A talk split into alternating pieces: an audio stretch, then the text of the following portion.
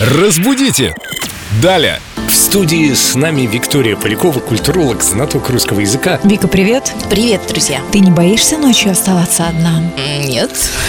А Что, у тебя есть предложение? Это ты должен был спросить. Что- Я-то предполагаю, что Вика никогда не остается ночью одна. О, Вика, и вопрос, э, ну, может быть, я забежала немного вперед, я-то знаю смысл этого выражения, но, тем не менее, наши слушатели интересуются, что такое никтофобия? Это боязнь чего? Я вот тоже интересуюсь, я тоже, как и наши слушатели, не знаю значения этого слова. Забавно, что как будто бы тут нужно бояться кого-то, а не чего-то. Вообще, никтофобия произошла от двух слов «никтос» – ночь и «фобос» – страх. Соответственно, это иррациональный страх ночи, темноты. И надо сказать, что его испытывают не только дети, как можно было бы подумать, но и взрослые. По статистике, порядка 10% населения в той или иной степени боятся темноты и спят с ночничком.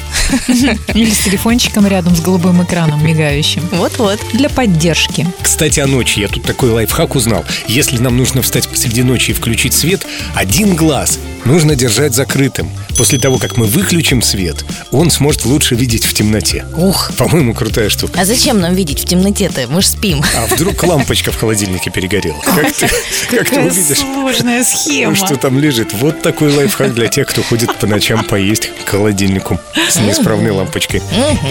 Тогда давайте подытожим. Да, никтофобия – это боязнь темноты, боязнь ночи. М. Ничего не бойтесь, вместе с Эльдо Радио. С вами Эльдо Радио.